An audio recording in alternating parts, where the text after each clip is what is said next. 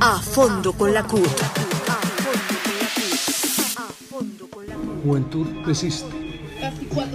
¿Qué pasa con los jóvenes hoy? Son parte de las muchas expresiones, actividades, grupos y tendencias que los muchachos y muchachas emplean para comunicar o expresar lo que son, piensan, sienten y en ocasiones de lo que carecen y desean. Los jóvenes son mucho más que maneras de hablar, formas de comportarse o formas de vestirse. Las problemáticas, los desafíos y la crisis que rodean a la juventud invitan a reformular la construcción y la comprensión del estatus del joven. Esta discusión se debe plantear en términos de cómo las dificultades y los conflictos de la sociedad impactan el bienestar y restringen el crecimiento y el fortalecimiento de los jóvenes.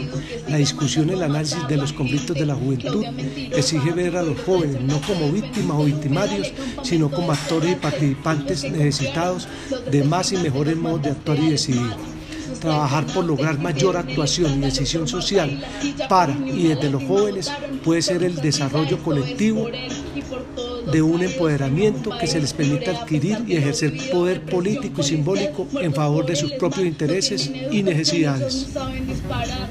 A fondo con la CUT.